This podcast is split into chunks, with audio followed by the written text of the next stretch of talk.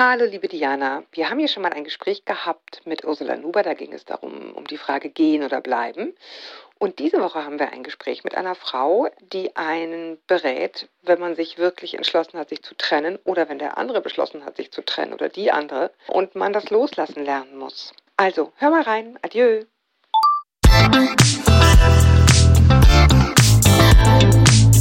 Willkommen zu einer neuen Folge von Meno an mich. Denn dieser Podcast ist für euch, liebe gereifte und interessierte Frauen dieses Landes. Jede Woche sprechen wir mit spannenden Frauen und empowern euch mit Wissen und Inspiration.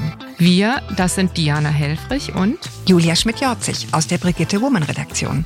Heute spricht Julia mit Dorothea Beermann. Sie ist systemische Paar- und Familientherapeutin und Coachin in Hamburg und in dieser Eigenschaft spezialisiert auf, ja, ihr hört richtig, auf Trennungen.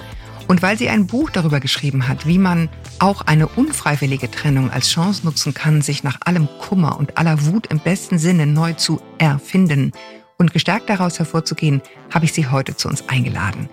Denn nach unserer letzten Folge Bleiben oder Gehen haben wir viel Post bekommen von euch mit dem Wunsch, mehr zum Thema zu machen. Hallo, Frau Beermann. Willkommen. Hallo, ich grüße Sie. Frau Beermann spezialisiert auf Trennung. Ich muss es jetzt nochmal besprechen. Warum? Das ist eine gute Frage, weil als Paartherapeutin sollte man doch eigentlich ja. dafür sorgen, dass Paare zusammenbleiben. Das wollte ich ja auch. Also vielleicht kurz zu meinem Hintergrund. Ich wollte unbedingt Paartherapeutin werden, nachdem ich viele Jahre was anderes gemacht habe, also im kaufmännischen Bereich, im Tourismus, mhm. weil ich dachte, Beziehungen müssen gerettet werden. Also möglichst alle und vor allen Dingen die Beziehung mit Kindern, weil mhm. meine Eltern sich getrennt haben, als ich sehr jung war, also mit sieben Jahren. Ich hatte auch noch eine jüngere Schwester. Und diese Trennung war so dieser klassische Rosenkrieg. Und ja. ich war immer hin und her gerissen zwischen beiden Parteien und konnte mich oft nicht entscheiden.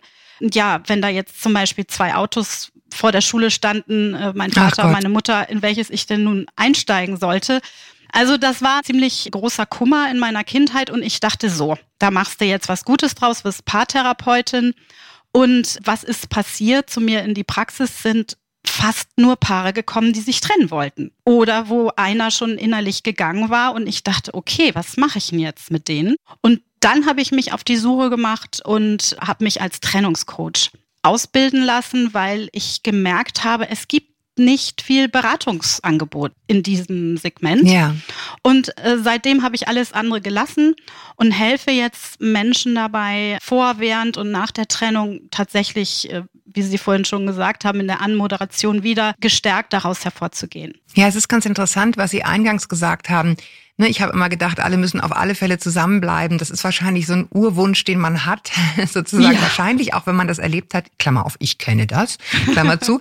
Aber offenbar ist im Laufe ihres Lebens, mal abgesehen davon, dass das wahrscheinlich ein guter Markt ist, als selbstständige Coachin auch die Einsicht gewachsen, dass dieses auf Zusammenbleiben um jeden Preis eben in ihrer Sicht auch gar nicht unbedingt empfehlenswert ist? Fragezeichen? Absolut. Also mein damaliger Supervisor, der hat mich immer schon ganz streng angeguckt, wenn ich gesagt habe, ja, aber die Beziehung muss doch gerettet werden. Was kann man denn noch machen? Was gibt es noch für Tools? Und er hat mich immer angeguckt und gesagt, Dorothea, manchmal ist Trennung die bessere Lösung für alle Beteiligten. Und ich bin inzwischen so weit, dass ich sage, ja, und man sollte sich früher trennen. Also früher, wenn man wirklich den Eindruck hat, die Beziehung ist vorbei, also man fühlt sich nicht mehr glücklich in der Beziehung, die Liebe ist aus irgendwelchen Gründen verschwunden. Oder es gibt tatsächlich auch so Verhaltensweisen, wo ich mich überhaupt nicht mehr wohlfühle oder sogar herabgesetzt äh, oder herabgewürdigt mhm. fühle. Also eher so ein bisschen die, ich glaube, es wird ja öfters gesagt, ja, Paare trennen sich viel zu schnell und ich erlebe das überhaupt nicht, sondern eher so, dass äh gerade wir Frauen viel zu lange kleben bleiben in ungesunden Beziehungen. Und insofern, ja, Trennung ist manchmal, ist immer schmerzhaft, aber manchmal wirklich der bessere Weg. Jetzt haben wir natürlich damit schon fast, also zwei Dinge. Zum einen sind wir jetzt heute zielgruppengerecht bei späten Trennungen unterwegs. Das heißt, äh, dieses Frühtrennen ist für viele jetzt wahrscheinlich schon, Zug schon abgefahren. Und gleichzeitig berührt man natürlich in dem Augenblick auch schnell das Thema Kinder. Ne? Auch wenn es ältere Kinder sind, die sind ja auch davon betroffen und ich glaube, jeder, der das mal erlebt hat, weiß, auch ältere Kinder leiden unter Trennung. Also das ist ja für viele ein Grund, lange zu bleiben. Ne? Mhm. Dass man sagt, so damit die irgendwie stabil wenigstens bis zum Abi kommen oder was immer es dann jeweils ist. Aber wir haben so ein bisschen beschlossen, dass wir das zumindest erst am Schluss besprechen, weil es ja vor allen Dingen jetzt bei uns beiden erstmal darum geht zu gucken, wie geht es eigentlich den Frauen. Ja. Entweder denen das geschieht, ne, also die verlassen werden, oder die sich eben dann doch entscheiden bei der sogenannten Grey Divorce, so nun ist es genug mit kümmern, jetzt bin ich mal dran, ne, also die ihrerseits gehen. Mhm. Ich meine, das andere ist ja auch, das ist, wäre ja der Umkehrschluss dessen, was Sie gerade gesagt haben. Wenn man lang zusammen ist, ist es ja nicht nur viele schöne Jahre, sondern auch viele Verletzungen. Mhm. Oder würden Sie sagen, Trennung ist Trennung, egal wie lang es gedauert hat bis dahin. Ja, entscheidend ist nicht die Anzahl der Jahre und ob man verheiratet war oder nicht, ob man Kinder hatte oder nicht, sondern wie bedeutsam die Beziehung war. Mhm. Und na klar, wenn wir jetzt von späten Trennungen sprechen, dann war man ja in der Regel sehr lange zusammen, hat vielleicht einiges zusammen aufgebaut, zusammen Kinder bekommen oder ein Geschäft oder ein Haus oder zumindest sehr viel Zeit miteinander verbracht. Und je länger man zusammen ist, desto mehr schmilzt man natürlich auch zusammen. Mhm. Und desto schmerzhafter ist auch die Trennung nachher. Ja, zumal äh, das Wort schmelzen finde ich ganz schön, dann hier auch ganz viele Bereiche verschmolzen sind. Ne? Es sind Freunde, teilweise ist es auch beruflich, man hat dann irgendwie im Betrieb des Mannes gearbeitet, kommt bei ganz vielen Ehen vor. Ne? Ja. Also dieses dann so auseinander zu klamüsern, das ist ja wirklich äh, in der Tat nicht nur die Trennung von zwei Menschen, sondern wirklich von zwei Leben, die man da auseinanderfummeln muss. Mhm. Sie haben ja in Ihrer Arbeit, teilen Sie die Verarbeitung einer Trennung in sieben Phasen ein. Warum ist es Ihrer Meinung nach hilfreich, diesen ganzen Mist vielleicht auch nur innerlich in solche Phasen einzuteilen? Die Phasen haben sich ergeben aus dem, was ich in meiner Praxis erlebt habe. Mhm. Also mein Buch ist ja nicht die sieben Phasen der Trennung und auch nicht der Trauer, also die fünf Phasen der Trauer mhm. nach Kübler-Ross, die kommen dann natürlich auch vor. Genau, aber, sprechen wir nachher ähm, noch drüber, ja. Genau, es geht so um die, die Phasen des Loslassens. Also was braucht ein Mensch, der in Trennung ist oder vorher, aber meistens der in Trennung ist, akut in Trennung ist, um aus diesem Schmerz, aus dieser Krise herauszukommen. Und äh, diese Phasen sind natürlich sehr unterschiedlich ausgeprägt, je nach Situation. Sie hatten das vorhin schon angesprochen. Ja, wollte ich die Trennung und bin gegangen oder wollte ich die Trennung nicht und bin in Anführungsstrichen verlassen worden. Also wenn jemand schon, ja, ich sag mal, jemand Neues kennengelernt hat, neue Liebe gefunden hat und sich dann trennt, dann ist das was anderes, als wenn ich jetzt schon sehr, sehr lange in einer Beziehung bin, bin vielleicht ein bisschen unzufrieden und es gibt auch mal Streit, aber ich will die Trennung nicht und kriege dann zu hören, du übrigens, ich trenne mich. Also das sind unterschiedliche ja. Szenarien. Allerdings, ja. Genau, und diese Phasen laufen dann aber so, würde ich mal sagen, sind für jede Trennung hilfreich, weil mein Anliegen auch mit dem Buch war ja, wir haben zu wenig Tools. Also Trennung mhm. wird immer noch so naja. Es ist so ein Mischmasch, ne? So es ist irgendwie alles Mist, deswegen habe ich es gerade auch so genannt, es ist alles Mist und man, man geht da so in Anführungsstrichen natürlich, völlig verständlicherweise, irgendwie unstrukturiert durch. Und ich habe das so verstanden, dass es so eine Art Hilfe ist, das ein bisschen strukturierter für sich anzugehen, ne? So dass das irgendwie nicht nur so, ich, ich bade sozusagen im Unglück, sondern ich mache mir diese Phasen so bewusst, durch die ich da gehen muss vielleicht so ein bisschen in Anlehnung an diese Trauerphasen von Kübler-Ross, ne? Ja, genau. Also bei mhm. mir geht es in diesem Buch ich würde mal sagen, um das bewusste sich verabschieden von der Beziehung. Egal, mhm. was äh, gelaufen ist. Es gibt ja auch sehr schlimme Verletzungen, die dann passieren können oder die passiert sind in Form von Affären oder mhm. äh, Liebschaften, Lügen, Betrügen und was noch so alles Schlimmes passieren kann.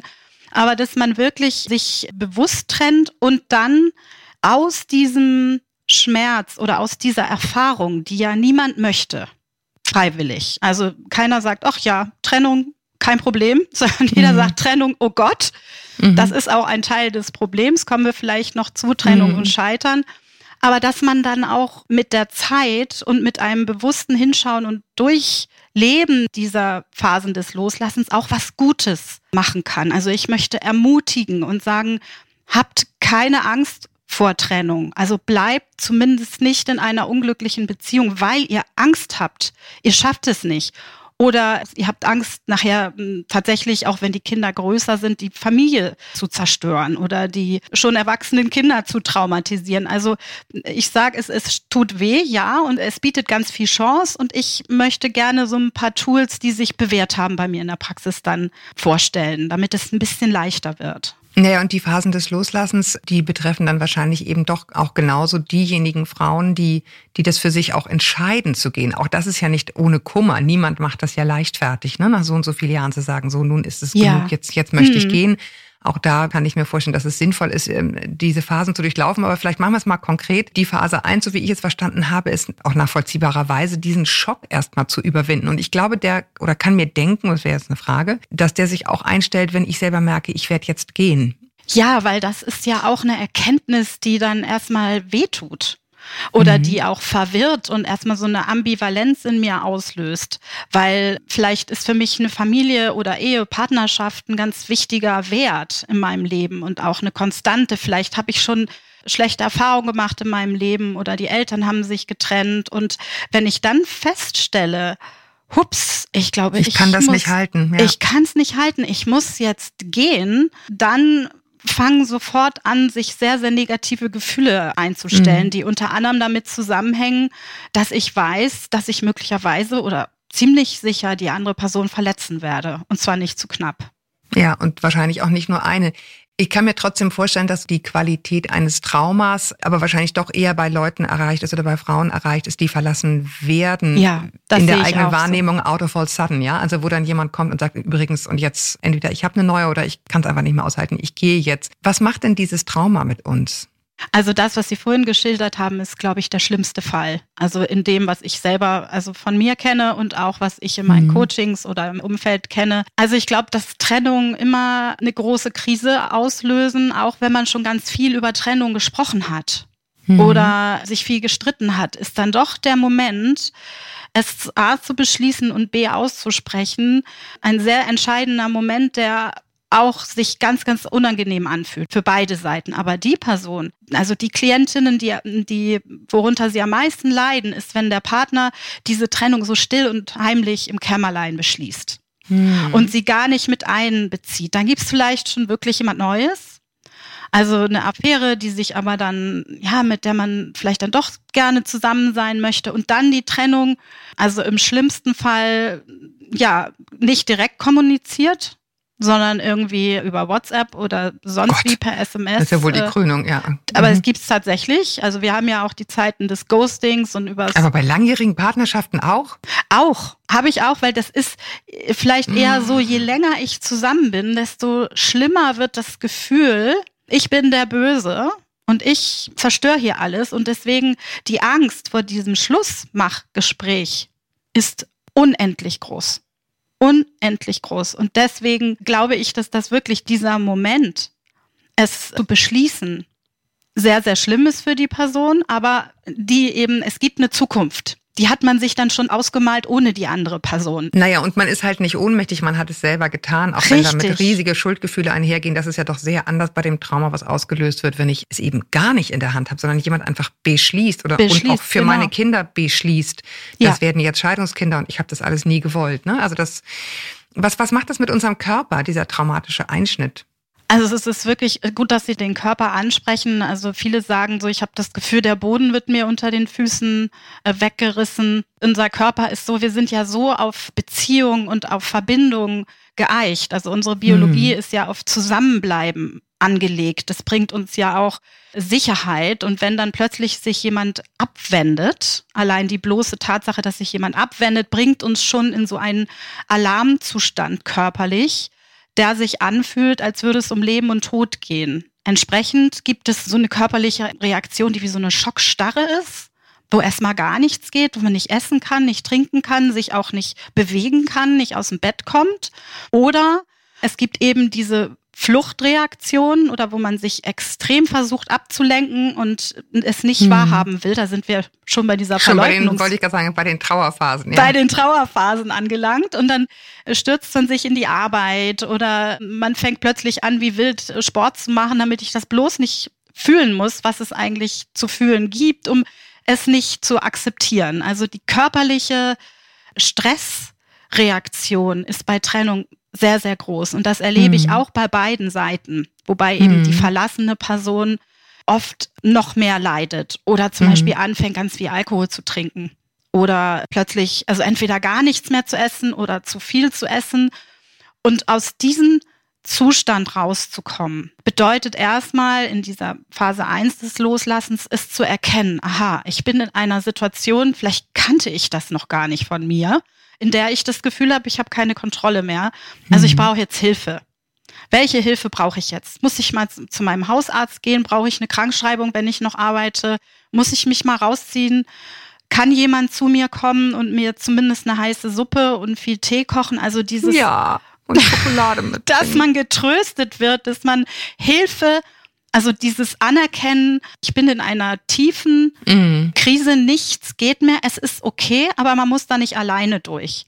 Also mm. dieses sich einschließen und verkriechen und natürlich muss man auch alleine sein, aber auch sich wirklich aktiv Hilfe zu suchen. Das kann auch heißen, ja, dass man mal eine Zeit lang mit ärztlicher Verordnung natürlich auch mal eine medikamentöse Unterstützung bekommt.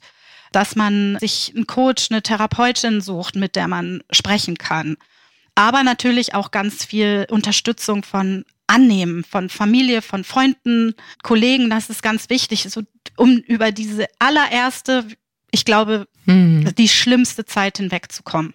Ja, und, und äh, sie schreiben auch kleine Mini-Rituale. Also, und wenn es nur ist, ich zwinge mich jeden Tag 30 Minuten um Block zu gehen oder nur 10. Genau, oder mal aus dem Bett aufzustehen. Also es klingt ja wirklich, hm. manche werden vielleicht sagen, ach, so schlimm kann das doch gar nicht sein. Doch, also das glaube ich, kann jeder nachvollziehen, der länger in einer Beziehung war, ja. dass das ein, eine. Und, und ich meine, hinzu kommt ja auch noch was, und darüber sprechen wir nachher auch noch. Hm. Jeder, der sich in diese Situation begibt oder begeben wird, weiß, dass das auch mit ganz vielen existenziellen Fragen verbunden ist. Es ist ja nicht nur eine emotionale Unsicherheit, es ist dann eben auch ganz schnell eine wirtschaftliche. Was heißt denn das eigentlich? Was, was wird eigentlich mit dem Haus? Muss ich hier raus? Also das ist ja auf ganz vielen Ebenen sind wir dann ja bedroht. Ja. Und ich glaube, das will eben auch verarbeitet werden. Da haben wir dann ja nachher nochmal so dieses, ne, was, wie, wie gehe ich denn mit diesen Existenzängsten um? Aber zunächst einmal würde ich nochmal gern zu diesen mhm. Gefühlen, mhm. die wir jetzt auch schon angesprochen haben und diesen Phasen der Trauer.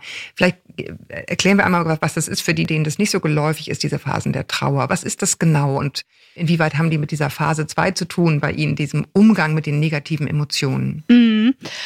Also ich glaube, dass viele Menschen nicht so gewohnt sind, sich überhaupt mit ihren Emotionen auseinanderzusetzen. Mhm. Wir Frauen da schon eher. Und trotzdem erlebe ich gerade so bei Trennung, dass wir versuchen eher dem auszuweichen, weil es so wahnsinnig unangenehm ist. Wir wollen das mhm. nicht fühlen. Also die meisten Gefühle, die ich höre, sind Ohnmacht, Hilflosigkeit, unbändige Wut, aber auch Trauer, Verzweiflung. Mhm. Und dass es eben genau darum geht, diese Gefühle zuzulassen und sie zu fühlen und dem nicht auszuweichen, weil es ist ja erstmal normal zum Beispiel, dass eine Wut so ausufern kann, dass wir versuchen, der anderen Person, die uns wehgetan hat, weh zu tun. Das ist ja ein ganz normales Reflex. Also wenn wir verlassen worden sind, mhm. wir haben ja so einen Gerechtigkeitssensor in uns und der sagt dann erstmal, boah, das geht gar nicht. Also mhm. Rache, Rachefeldzug. Ja. Mhm. Und dann kommt sowas wie Stalking und alles viel, mhm. viel Verhalten, gerade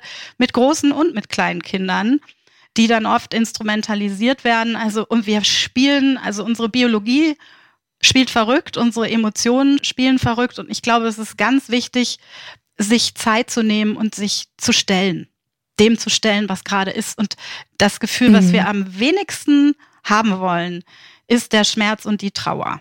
Weil das tut mhm. richtig weh. Mhm. Und ich versuche in dem Buch, ich finde da diese Übung der Achtsamkeit, welche immer es auch sein mögen. Wir haben ja Gott sei Dank einen großen Markt an mhm. Angeboten, also zum Beispiel sich eine App runterzuladen und so als tägliche Übung sich hinzusetzen und ich sage immer Verabredung mit dem Trennungsschmerz. Also sich bewusst dem stellen, zu gucken, es ist ja nicht immer nur Schmerz, es ist dann mhm. eben auch mal Wut und Groll und was geht in mir vor und wo spüre ich das im Körper. Und je eher ich das zulasse, desto schneller komme ich durch. Also desto besser komme ich durch. Das wird immer wieder kommen. Deswegen diese Phasen der Trauer, mhm. die sind ja niemals linear. Die wechseln sich ja immer ab. Also zu Anfang kommt ja die Verleugnung. Das kann nicht sein. Das darf nicht sein. Das dauert nur zwei Wochen mit der neuen, was immer es ist. Genau, ja. das, das geht sowieso wieder. Oder er kommt bald wieder. Und dann kommt eben dieser unbändige Zorn. Hm. Und das ist eine ganz vulnerable Phase, weil in dieser Phase sehr viel Ungutes passieren kann. Also wir treffen dann manchmal Entscheidungen, die wir nachher bitter böse bereuen. Mhm. Also sprich, der anderen Person zu schaden mhm. oder die Kinder mit reinzuziehen. Auch gerade ja, eben erwachsene Kinder werden da mhm. oft missbraucht. Als Gesprächspartnerin. Ne? Als Gesprächspartner, genau, Entschuldigung. Mhm. Und nachher letzten Endes, dann kommt diese Phase des Verhandelns. Das kenne ich auch sehr gut aus meinen Trennungsgesprächen. Ja, wenn ich an der Stelle so und so und das und das gemacht hätte, vielleicht hätten wir dann noch. So, dann mhm. fängt man an, mit sich selbst zu diskutieren. Also man verhandelt sozusagen auch mit dem Schicksal, ne? So nach dem ja. Motto, gibt es nicht noch irgendeine Chance? So, was genau, kann ich bieten, damit es vielleicht doch noch äh, zu retten ist? Mhm. Genau, und wenn ich jetzt das und das und wenn ich habe eine Klientin, an die ich gerade denke, der Mann hat sie wirklich alles andere als gut behandelt und die sagt immer wieder, es wäre mir ganz egal und wenn ich jetzt alles zurückstelle, meine ganzen Anforderungen, meine ganzen Wünsche, dann, wenn er nur wiederkehrt, käme. Also dieses tatsächlich nochmal mit sich so ins Verhandeln kommen und nachher kommt die Phase der Depression, heißt es bei Kübler-Ross, also wo ich wirklich merke, so es ist nichts mehr zu tun und dann fallen wir nochmal so in ein tiefes Loch, mhm. wo gar nichts mehr geht, also ähnlich wie in Phase 1 beschrieben, um nachher tatsächlich diese, auch durch die Trauer die dazugehört, in die Akzeptanz zu kommen. Naja, und in diesen Phasen ist es ja so, wie Sie auch jetzt schon ausgeführt haben, man kann leider keine auslassen. Sie gehen nicht immer linear glatt durch, aber man kann das Gefühlen der Trauer und des Kummers eben nicht überspringen. Es, es kommt, ne? Es ist, genau. es ist Teil dieses Verarbeitens. Was ich auch ganz interessant finde, was Sie sagten, mit diesem überhaupt mal zu lernen, was fühle ich eigentlich. Ich glaube, dass das wirklich ganz, ganz vielen Frauen so geht, die sich dann so anpassen an diese Beziehung und an die Stimmung in dieser Beziehung. Und dann mhm. ging mir selber auch mal so vor vielen Jahren. Und wenn man dann gefragt wird, wie geht's dir, dass man das, dass man in sich sucht und wirklich merkt, ja. keine Ahnung. Keine ich Ahnung. Ich weiß es nicht, weil mhm. es immer war in Beziehung zu. Und wenn ja. das weg ist, dann, dann, deswegen fand ich ganz spannend, dass Sie da eben auch so Übungen haben, wo man dann einfach wirklich lernt, zu merken, wie, wie geht's mir eigentlich gerade? So, weil man das irgendwie gar nicht mehr so richtig im Griff hat nach so vielen Jahren, auch sich kümmern, was ja bei vielen Frauen auch der Fall ist. Ne? Richtig. Und das ist zum Beispiel auch, ich finde, die erste Chance zu wachsen. Also neue Sachen zu lernen, die gut sind für mich. Also wenn ich mehr Zugang habe zu mir und meinen Gefühlen, dann weiß ich auch mehr, was ich möchte und was ich nicht möchte in einer Beziehung. Also dieses, was fühle ich überhaupt, sich ernst genug zu nehmen, sich das zu fragen. Mhm. Das finde ich schon so eine ganz wichtige Voraussetzung. Also um, auch in Beziehung mit sich selbst. Also es gibt ja immer die Beziehung mit sich selbst und die Beziehung zu anderen, aber äh, da wirklich hinzugehen, vielleicht auch sein Vokabular. Ich habe da so eine Liste im Buch wo man, wenn man das zu Anfang nicht so gewöhnt ist, zu sagen, ja, also man kann sich wirklich fragen, immer wieder, was fühlst du? Und ganz lieb und mitfühlend sich das fragen. Also wie ein guter Freund, eine gute Freundin mit sich selbst umgehen und sich fragen, sich hinsetzen, mal die Augen schließen und sagen, Mensch, Liebes, was fühlst du jetzt eigentlich? Ja, ich bin traurig, ah, ich bin auch verzweifelt und ich bin so wütend. Also, dass man auch spürt, ich kann ganz viele unterschiedliche Gefühle gleichzeitig haben oder hintereinander. Das sehen wir ja immer bei Kindern. Ne? Die mhm. leben uns das ja immer vor. Die, die mhm. machen das einfach. Die fallen hin, die weinen, die sind wütend. Also wenn ich mir erlaube, die Gefühle zu fühlen, auch wenn sie unangenehm sind, dann habe ich eine gute Chance. Das gibt ja sowas wie die verlängerte Trauerstörung oder komplizierte Trauer, in die man kommen kann, wenn man die Trauer nicht zulässt. Also da mhm, kann man nachher stecken bleiben. Weg, ne? Genau. Ich fand ganz spannend äh, dieses Modell des dualen Trauerns, das Sie aufgeführt haben. Also, dass man sich sozusagen bewusst aufteilt zwischen dem, jetzt lasse ich mich richtig hängen und es ist alles Mist und ich ahl mich sozusagen drin und es gibt aber auch die andere Seite, wo ich eben auch funktionieren muss. Und deswegen kann ich trotzdem traurig sein. Aber das zu pendeln zwischen diesen zwei Feldern und sich diese zwei Felder überhaupt mal klar zu machen, das fand ich ganz spannend. Mhm. Ne? Weil man sonst ja sagt, ja, ich, kann eigentlich gar nichts, jetzt muss ich hier irgendwie auch noch das und das machen. Aber dass das genau. zwei Arten zu trauern sind, das fand ich ganz spannend. Ja, es ist ja auch oft so, das habe ich auch so aus meiner Praxis entwickelt, dass ich dann höre, ja, dann bin ich bei der Arbeit und plötzlich überkommt es mich und ich muss nur noch weinen und ich kann mhm. mich auf nichts mehr konzentrieren oder ich bin mit Freunden oder beim Sport und plötzlich kommt, also es überfällt einen. Mhm. Und ich habe die Erfahrung gemacht, wenn man sich bewusst Zeit nimmt, sich mit diesem Trennungsschmerz, mit all dem, was man auch Trauerarbeit nennt, sich zu beschäftigen, dann kann man mal bewusst das Leben da draußen mal draußen sein lassen und sich wirklich wie Sie das vorhin auch gesagt haben, man kann sich mal hängen lassen. Ich muss gerade an Bridget Jones denken, mhm. all by myself. Sich laute Musik anmachen und wirklich die Tränen laufen lassen, mal schreien, diese Wut rauslassen und dann vielleicht äh, ist es zu Anfang sind das längere Abschnitte, da kann man sich auch mal einen Timer stellen und sagen so mal dann nach 30 Minuten als Klageweib, genau. Ja, genau. Jetzt 55 Minuten Klageweib. Jetzt 55 Minuten, also man meine Klientinnen sagen, es wird immer weniger.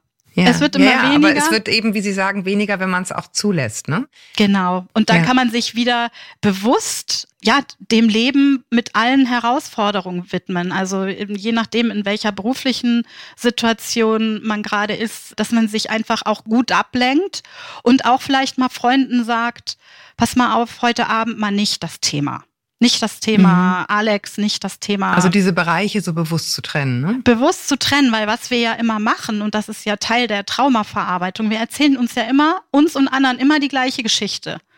Was wer wem angetan hat, ich kenne sie vielleicht auch, also ich weiß nicht von, mhm. von Freundinnen, also ich kenne es auch von mir. Das, das ist so ein Teil, der, der Verstand versucht, sich einen Reim aus allem zu machen. Und meistens zu Anfang verstehen wir gar nichts. Man versteht einfach gar nicht, was passiert ist.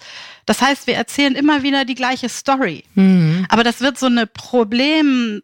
Trance, ja. Und ja, ja. da mal rauszukommen, zu sagen, also heute mal nicht oder nur zehn Minuten und sich bewusst wieder auch dem Leben da draußen widmen. Ja, zumal das ja interessanterweise wirklich so ist, das sagt ja auch die Hypnotherapie, also in dem Augenblick, wo ich sozusagen das halt auch ständig erzähle, bin ich auch immer körperlich in diesem Gefühl. Ja. Ne, ich, ich, ich wiederhole das Muster ständig. Ich hole das Gefühl immer wieder hoch, ja. Vielleicht noch einmal zur nächsten Phase, dieses Raus aus der Opferrolle, weil Sie auch gerade sagten, ne? dann hat er mir das angetan, dann ist das und das passiert. Also dieser Moment, wo man einsteigt in die Frage, warum ist es eigentlich passiert? Mhm. und zwar über die Annahme hinausgeht, nur weil der andere sozusagen so bescheuert ist, sondern eben auch so einen Teil Verantwortung für sich übernimmt oder was wäre es in dieser Phase? Ja, also erstmal glaube ich, dass es ganz legitim ist, erstmal eine Weile in dieser Opferrolle auch zu sein. Mhm. Weil die Dinge, die einem angetan wurden, die tun weh und die haben einem Verletzungen zugefügt und ich finde das ganz berechtigt, eine Weile darin zu stecken und sich auch trösten zu lassen und auch den anderen schlecht zu machen, weil das ist, es hilft also diese Wut und der Groll, der hilft auch, die nötige Distanz zu der anderen Person zu kriegen. Nur irgendwann ist dieses Narrativ nicht mehr hilfreich. Es ist sozusagen ausgelutscht. Also man dreht sich immer im Kreis. Also diese Frage nach dem Warum ist ja eine große Frage. Dann kann es eben hilfreich sein, also Freunde machen das ja auch dann oft so, dass die sagen, ja Mensch, der hat sowieso nicht zu dir gepasst und das ist ein schlechter Mensch, ich habe es dir gleich gesagt oder also so den, den, Partner abwertet. Das machen Freunde aus Loyalität ganz automatisch, mhm. es hilft aber nicht weiter. Und ich finde es eher hilfreich, auch wenn man jetzt jemanden tröstet, da zu sein, viele Taschentücher zu reichen und in Arm zu nehmen und dann irgendwann zu sagen, du, die Geschichte hast du jetzt ein paar Mal erzählt. Lass uns doch mal gucken, vielleicht, was es für eine andere Seite gibt. Oder das wäre jetzt, würde eine Freundschaft überfordern, aber das kann man mit sich selbst machen. Ne? Sich die richtigen Fragen stellen, sage ich immer. Also nicht, mhm. was habe ich bloß wieder falsch gemacht, was habe ich verbockt. Also das ist die eine Seite, die ich kenne. Ne? Also sich mhm. selbst die Schuld geben. Ja, und beschimpfen die ganze Zeit, das hilft auch nicht weiter. Ne? Sich, es geht ja genau. darum, wirklich zur Verantwortung zu übernehmen, so was nehme ich eigentlich daraus mit. Viele machen eben den Fehler, dass sie also sich selbst abwerten und sagen, ich habe es vermasselt, Mhm. Ich habe es nicht hingekriegt. Oder was ich öfters erlebe, ist der anderen Person die Schuld zu geben. Mhm. Also die hat ja auch einen Teil der Verantwortung, aber eben nur einen Teil der Verantwortung. Und ich glaube, wenn ich in meiner eben einigermaßen wieder so in meiner emotionalen Mitte bin, das heißt nicht, dass ich nicht mal traurig oder wütend oder sonst wie, sondern so ein bisschen wieder in meine Balance bin, dann kann ich reflektieren und gucken, was hat sich eigentlich zwischen uns abgespielt. Und dann höre ich mhm. relativ schnell, ah ja, also wenn ich ehrlich bin, ja, mein Mann, der ist damals schon nach drei Wochen das erste Mal fremd gegangen. Und da dachte ich, na ja, ein Ausrutscher und dann das nach einem halben Jahr, als ich schwanger war oder nach einem Jahr wieder. Oder es, es kommen so Verhaltensweisen, die einem schon damals aufgestoßen haben, wo man aber nichts gesagt hat. Und das sich klar zu machen, an welcher Stelle habe ich denn zum Beispiel weggeguckt? Welche mhm. Fragen habe ich nicht gestellt? Was habe ich gemacht, um in der Beziehung bleiben zu können? Also wie habe ich mich selbst vielleicht verbogen? Diese Art der Fragestellung, da gebe ich ja auch Beispiele in dem Buch, bringen einen mehr in die Kraft, als zu sagen, ich bin die blöde Kuh, die immer ich falsch Die blöde ne? Kuh oder ja. der andere ist das große ja. A-Punkt. Ja. Weil äh, das bringt einen nicht weiter. Wie gesagt, ich, wir sind ja alle Menschen. Ja, und das ist ja auch die Grundidee der Systemik. Mhm. Das, ähm, ich bin ja auch Systemikerin. Das ist immer ein Geflecht von einer bewegt sich und der andere bewegt sich darauf hin. Ne? Genau. Also es ist, es ist wie so ein Mobile. Einer tut was und der andere reagiert auf die eine oder andere Weise und das wiederum schafft eine neue Realität. Es ist, ist nie so Ursache-Wirkung, bums, das war's. Ne? Funktioniert zirkulär unser ganzes Verhalten und das kann ja nur in der Beziehung genauso sein. Ja, absolut. Also ich mhm. glaube, da man kann in dieser Phase der Selbstreflexion wirklich viel über sich lernen. Ja. Also wie bin ich eigentlich in Beziehung? Wie verhalte ich mich? Ne? Bei der Selbstreflexion kam mir nämlich auch gleich das Stichwort Herkunftsfamilie. Diese Muster, die wir haben, das wäre dann sozusagen die nächste Phase, ne? dieses aus alten Mustern ausbrechen. Das macht natürlich auch ganz viel mit unserem Verhalten, was wir gelernt haben in unserer Familie, oder? Aber da sprachen wir ja auch eingangs drüber, wir zwei. Ja, genau. Also, weil wir haben ja gelernt, uns auf eine bestimmte Art und Weise zur Wehr zu setzen. Also einmal mhm. gibt es diese berühmten Glaubenssätze über uns selbst, die wir entwickeln, wenn in dem Fall Eltern sich nicht so mhm. verhalten, wie das für uns gut wäre, also uns diese Stabilität geben, sondern wir lernen gleich, einer von beiden ist der Gute, andere ist der Böse. Was macht das mit einem Kind, der aus beiden besteht? Beide liebt beide liebt. Da fängt man an, irgendwie zu spalten und zu gucken, ah, wie kriege ich das hin, dass ich beide glücklich mache? Was mache ich? Ich passe mich an, ich ordne mich unter, ich, ma ich mache keinen Ärger. Mach keinen Ärger, ich gebe mir besonders viel Mühe oder ich mache ganz viel Ärger, was in meinem Fall in der Pubertät, mhm. meine arme mhm. Mutter, der Fall war. Also ich lerne bestimmte, also einmal Rückschlüsse über mich selbst. Also ich bin dann wohl zum Beispiel nicht gut genug, nicht liebenswert, mhm. wenn die sich so verhalten oder einer von beiden, dann bin ich wohl nicht wichtig. Und dann gibt es eben diese Schutz- und Abwehrmechanismen. Und die finden wir eins zu eins in einer Beziehung wieder. Also was mhm. wir Frauen wir gerne machen, das, ne? ja. wiederholen das eins zu eins. Wir nehmen uns zurück. Wir nehmen unsere Bedürfnisse nachher gar nicht mehr richtig wahr. Also, weil es heißt immer, ja, Du hast ja deine Bedürfnisse gar nicht geäußert. Ja, ich kann sie ja nur äußern, wenn ich sie überhaupt wahrnehme, wenn ich trainiert bin, hm. mich unterzuordnen oder mich zurückzunehmen. Dann fühle ich sie eben auch nicht. Ja. Dann fühle ich es nicht. Oder ich erwarte, und das ist, finde ich, auch bei Frauen ganz oft so ein Muster, ich erwarte vom Partner, der wird es schon, der weiß das ja eigentlich, was ich will. Mhm. Ich stehe nicht für mich ein, für meine Bedürfnisse. Ich bin vielleicht auch, ich weiche Konflikten aus, weil dann kriege ich immer Angst. Das erinnert mich vielleicht dann auch wieder an die Trennung der Eltern oder an andere Situationen, in denen ich ja diesen Konflikt gespürt habe. Also oft Frauen haben erzählen mir oft, sie haben Angst, sich zu streiten, weil dann kommen Verlustängste von früher. Also die mhm. Herkunftsfamilie und das ist eben auch eine weitere große Chance, wo ich aber auf jeden Fall sage, sucht euch Hilfe. eine Therapeutin, ja. eine Therapeuten, einen Coach, gut ausgebildet und guckt, was diese alten, welche Wunden gilt es zu heilen? Wo seid ihr möglicherweise loyal mit einem Familienmitglied? Jetzt kommen wir wieder ins Systemische. Mhm. Also welche Muster wiederholt ihr, die gar nichts mit euch oder euren Eltern zu tun haben? Darüber hinaus, also dieses Transgenerationale, was sich überträgt, ungesunde Verstrickungen. Also das ist wirklich eine Gelegenheit, sich das nochmal klar zu machen ne? ja. und sich ja. zu gönnen. Ja. Also ich habe eine Klientin, äh, der habe ich das gleich gesagt, ganz zu Anfang, weil ich gespürt habe, die hat sich wirklich äh, Ende 50 noch nie Zeit genommen, das mal hm. zu reflektieren. Und sie hat diese Lieblosigkeit, die sie von ihren Eltern erfahren hat, unter der sie so gelitten hat.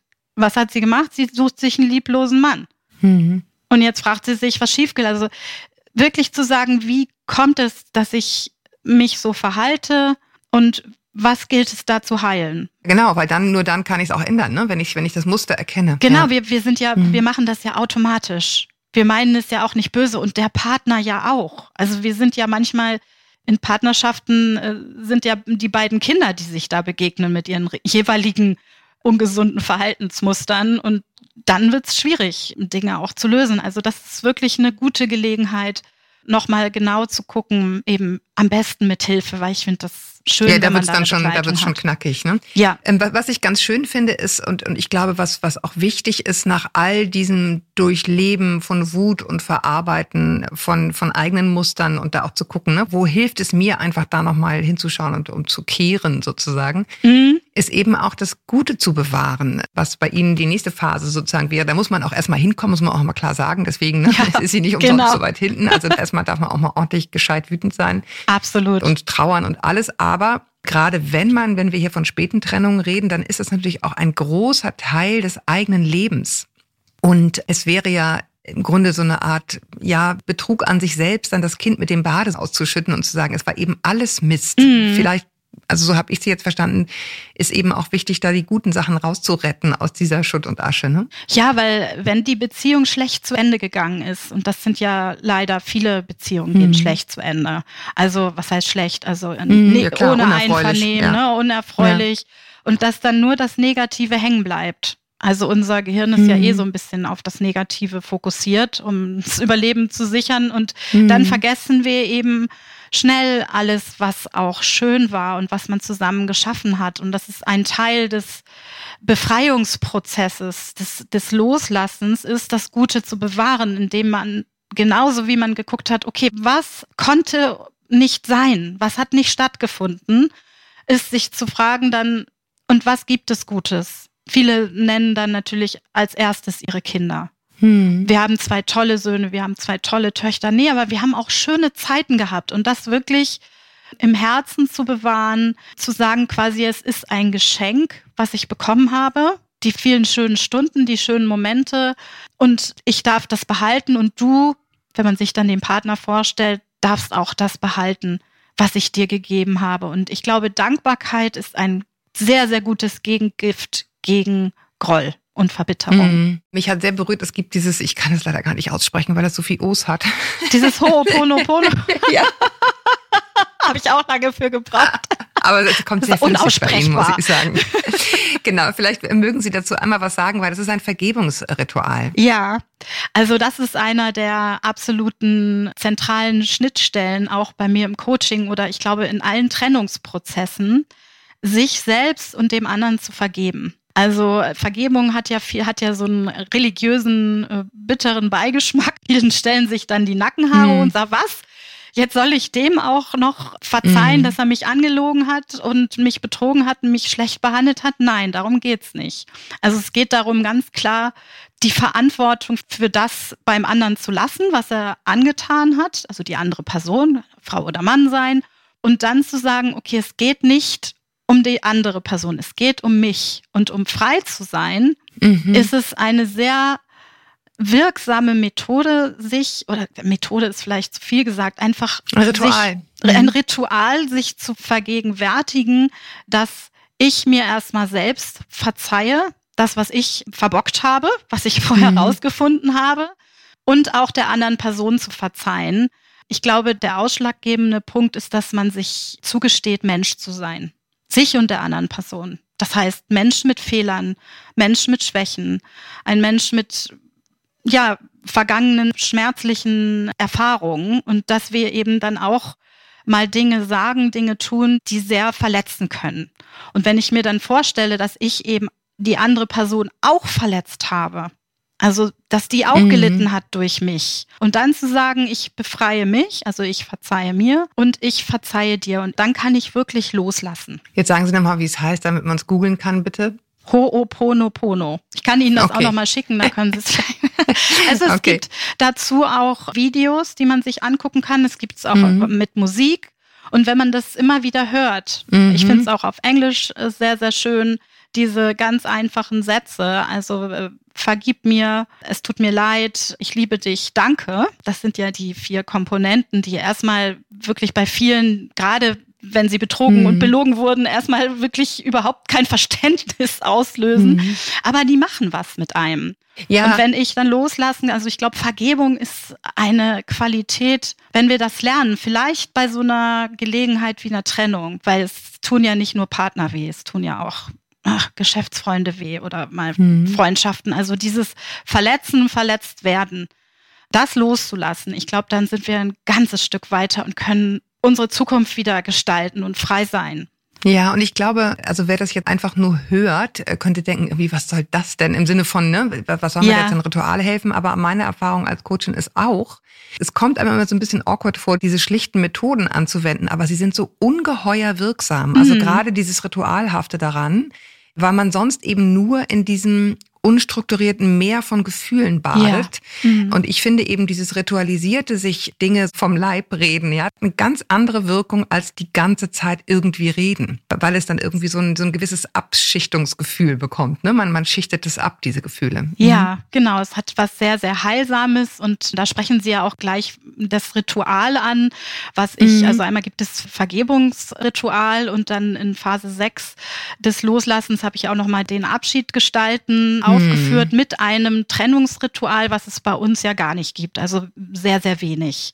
Mhm. Ich habe da eben den Andrea Marco Bianca getroffen, also nicht persönlich leider noch mhm. nicht, der das in der Schweiz viel durchführt mit Paaren, aber mhm. auch mit Einzelnen, mit Familien ein Ritual, das das Ende der Beziehung besiegelt im Guten. Also es gibt in diesem Ritual auch Platz für negative Gefühle. Kann man zum Beispiel auf Zettel schreiben. Jeder mhm. schreibt ja das Schwierige, das Zermürbende, das Verstörende, das Wutauslösende auf Zettel. Und dann mhm. kann man zum Beispiel diese Zettel in eine Schale tun mit Feuer. Und mhm. das Feuer verwandelt diese Zettel in, in Asche und dann kommt meistens nochmal so eine Trauer, die besiegelt, ah, es ist wirklich auch vorbei und dann kann man etwas machen. Also man kann die Ringe auf den Altar legen, wenn man in der Kirche ist. Oder man kann sie verschmelzen lassen, den Kindern geben. Also etwas, was mhm. den Abschied besiegelt. Und das kann man auch im Kleinen machen. Mhm. Leider gibt es hier diese Rituale eben in der Form nicht, würde ich mir sehr wünschen, dass es hier das auch eher angeboten wird in Deutschland. Aber man kann es auch mit einer Freundin. Man kann es ja auch selber machen. Ne? Man kann es also selber gerade wenn es darum geht, ein Haus aufzulösen. Ich kann mir vorstellen, gerade ne, wenn wir jetzt auch zu diesen bisschen älteren Kindern kommen, also diese, das Ritual, dass, dass diese Phase beendet ist und nicht einfach nur zu Ende ist und dann kommt irgendwie ein Umzugswagen und das war's, kann ich mir sehr vorstellen, dass das wichtig und hilfreich ist. Ne? Ja, das allein, das besiegelt ja schon das Ende mhm. der Beziehung. Da kann man nochmal Gegenstände in die Hand nehmen, nochmal Fotos mhm. fallen einem in die Hände. Natürlich ist das auch nochmal sehr schmerzhaft. Aber ich glaube, dass eben so ein mit dem Unterzeichnen der Scheidungsrituale ist das nicht getan. Nee, nee, das glaube ich auch nicht. Wir brauchen eben so einen emotionalen Abschluss, jeder so, wie er oder sie möchte. Und ich finde es auch immer schön, wenn jemand dabei ist als Zeuge und ob man dann die, die Urkunde verbrennt oder ob man Luftballons aufsteigen lässt mit guten Wünschen und dann wirklich nochmal auch laut sagt, ich, ich lasse dich jetzt los. Bei vielen mhm. kommen dann nochmal Tränen, aber es wird sehr befreiend. Und das sagt eben der Marco Bianca auch, der hat eine ganze Dissertation über das Thema geschrieben, also weltweite äh, Trennungsrituale recherchiert und mhm. allen gemein ist dieser befreiende Effekt. Und ich glaube, das ist ja letzten Endes das, die große Gefahr, dass wir eben in diesem Groll und nachher in dieser Verbitterung stecken bleiben. Genau, verharren. Ne? Verharren. Und dass unser Leben nicht richtig vorwärts geht. Vor allen Dingen dann im Bereich Beziehung nicht. Dann lernen wir ja. immer den Falschen kennen. Oder wir verlieben uns gar nicht. Oder wir fangen wild an zu daten. Und es, also wenn ich mich wirklich frage, was ist denn da los? Ja, vielleicht ist die andere Beziehung noch nicht gut abgeschlossen. Hm. Und deswegen diese ganzen Hilfestellungen, die ich da versuche zu geben, sind, die sind ja auch nicht neu, ist äh, zu sagen, was kann ich denn tun, um mhm. nachher und äh, das Ego wird einem immer mal wieder ein Bein stellen, weil das eine Trennung eben sehr verletzend ist. Eine Trennung ist eine Beleidigung für einen Selbstwert. Ich muss mich immer wieder aufrappeln. Gerade wenn es eine andere Person gibt, die eine neue mhm. Liebe, die vielleicht jünger, toller, schöner, intelligenter, studierter oder sonst wie ist als ich, dass ich dann sagen kann, nee. Also ich habe meinen Teil dazu beigetragen, aber die andere Person auch und wir beiden. Und es ist jetzt vorbei und es ist auch, es ist jetzt gut so. Aber ich meine, wir reden hier, womit wir dann in Phase 7 wären, wo man dann bereit für den Neuanfang wäre, ähm, ja von einem, von einem wirklich langen Zeitraum. Also bis ich an dem Zeitpunkt bin, ne, da sagen Sie ja auch, wir reden hier ungefähr von dem Trennungsjahr oder so, ne? Es ist jetzt, ja. das ist nicht in drei Wochen durchlaufen, diese Daumen. Phasen. Mhm. Und auch das wahrscheinlich noch nicht mal linear, sondern da gibt's wahrscheinlich immer wieder so ein Hin- und Her-Schlenkern zwischen diesen unterschiedlichen Abschnitten. Aber ich finde trotzdem äh, leuchtet mir ein, dass es, dass es Sinn macht, das auf eine gewisse Weise sich klar zu machen. Das sind eben auch Phasen, die ich alle brauche, um am Ende dann überhaupt neu starten zu können und eben nicht zu verharren. Richtig. Genau. Ich danke Ihnen sehr, dass Sie sich die Zeit genommen haben, das einmal aufzudröseln, wie Sie sich das gedacht haben und warum Sie glauben, dass das für Sie sinnvoll ist. Ich würde jetzt gerne noch einmal zumindest kurz, und das mache ich bewusst, weil ich glaube, wir alle natürlich viele Jahre lang immer sehr viel Rücksicht auf die Kinder nehmen. Aber was ist Ihre Erfahrung, wie das mit denen gut gelingen kann, die dann ja bei der Zielgruppe, von der wir sprechen, auch älter sind? Mhm. Also Kinder bleiben immer Kinder, ob sie 20, 30, 40 oder 50 sind. Und wenn es sich um eine späte Trennung handelt, dann sind die Kinder ja meistens groß und erwachsen. Und man darf dann eben nicht glauben, dass die Kinder, dass man sie als Gesprächspartner nehmen kann, um über sich, über die andere Person auszulassen, über sie zu lästern oder sie im schlimmsten Fall noch zu instrumentalisieren. Also sagt deinem Vater bloß nicht das oder dein Vater oder deine Mutter hat mal wieder das, sondern sie leiden unter der Trennung. Und ich glaube, ist es genauso wie bei jungen Kindern wichtig, dass die Eltern ihre Arbeit machen. Also diese Trauerarbeit, die Verletzungen und die Kränkungen so gut auszubalancieren, dass die Kinder immer beide lieben dürfen. Und wenn sie mhm. heiraten beispielsweise oder Uni-Abschlüsse haben oder Ausbildungsabschlüsse, dass man das, das feiern kann. Ne? Gefälligst, also da werde ich dann auch immer ganz streng, weil ich es vielleicht auch selber überhaupt nie erleben durfte. Gefälligst oder Weihnachten mhm. beide Eltern sich zusammenreißen, wenn es noch in der Akutphase ist. Irgendwann, wenn ich sag mal im Idealfall beide wieder einen neuen Partner haben, dann kann man sich ja auch leichter wieder zusammensetzen. Aber wenn es noch akut ist, vielleicht gibt es einen, der hat jemand Neues, die andere nicht, dass Kinder, auch erwachsene Kinder unter Trennung leiden, dass man sie schützen muss, und deswegen diese Arbeit der, ähm, der Trennungsverarbeitung unbedingt machen sollte, damit nachher die Kinder ja selber in glücklichen Beziehungen sein können, weil die ja. erfahren das ja, die gucken sich das ab.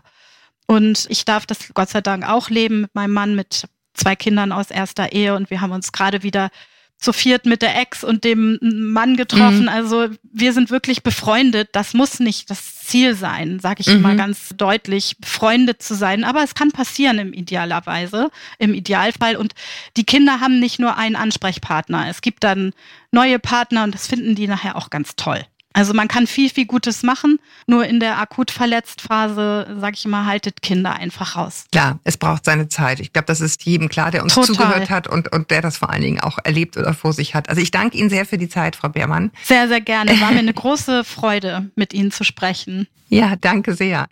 Und ich danke euch, dass ihr bis hierhin dran geblieben seid. Man kann diesem Thema, es gibt so viel zu besprechen, äh, im Grunde gar nicht richtig gerecht werden. Wir werden das weiterhin tun. Aber vielleicht habt ihr jetzt so ein paar Ideen, wie durch diese Phase gehen kann, mit welchen inneren Ansätzen, um da irgendwie gut und heil durchzukommen. Bis wir uns wieder hören, freue ich mich sehr, wenn ihr uns weiterhin schreibt an podcast.brigitte.de. Und ja, bis dahin, viele Grüße aus der Mitte des Lebens.